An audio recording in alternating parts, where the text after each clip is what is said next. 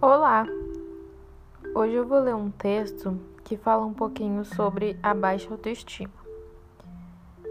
As pessoas que se sentem uma fraude por terem baixa autoestima são incapazes de reconhecerem os próprios potenciais e ficam constantemente se colocando para baixo, sendo verdadeiras carrascas consigo mesmas.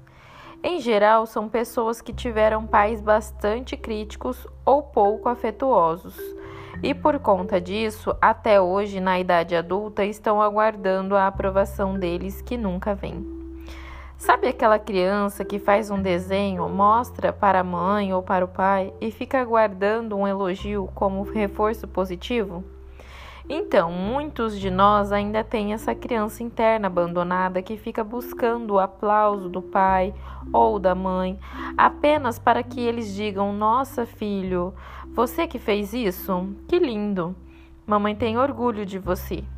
Nossa criancinha, cheia de reivindicações internas, muitas vezes não consegue se aceitar enquanto não recebe aquele aplauso externo.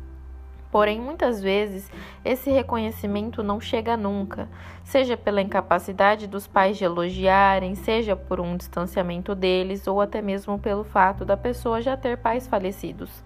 Mas ainda assim, estar buscando a aprovação deles. Mais cedo ou mais tarde, é preciso que a pessoa supere essa dor e pare de se auto-boicotar. Quando não consegue superar a dor sozinha, pode buscar uma ajuda psicoterápica para que o profissional de saúde a ajude a reconhecer os seus próprios recursos internos para lidar com esse medo.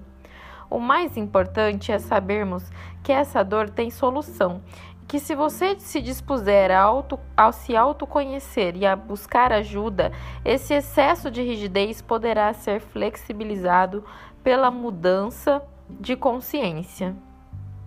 Enquanto buscarmos compulsivamente sermos melhores do que somos, a autoaceitação será sempre um ideal inatingível. Esse texto é de Gisela Valim e eu recomendo que vocês reflitam sobre ele.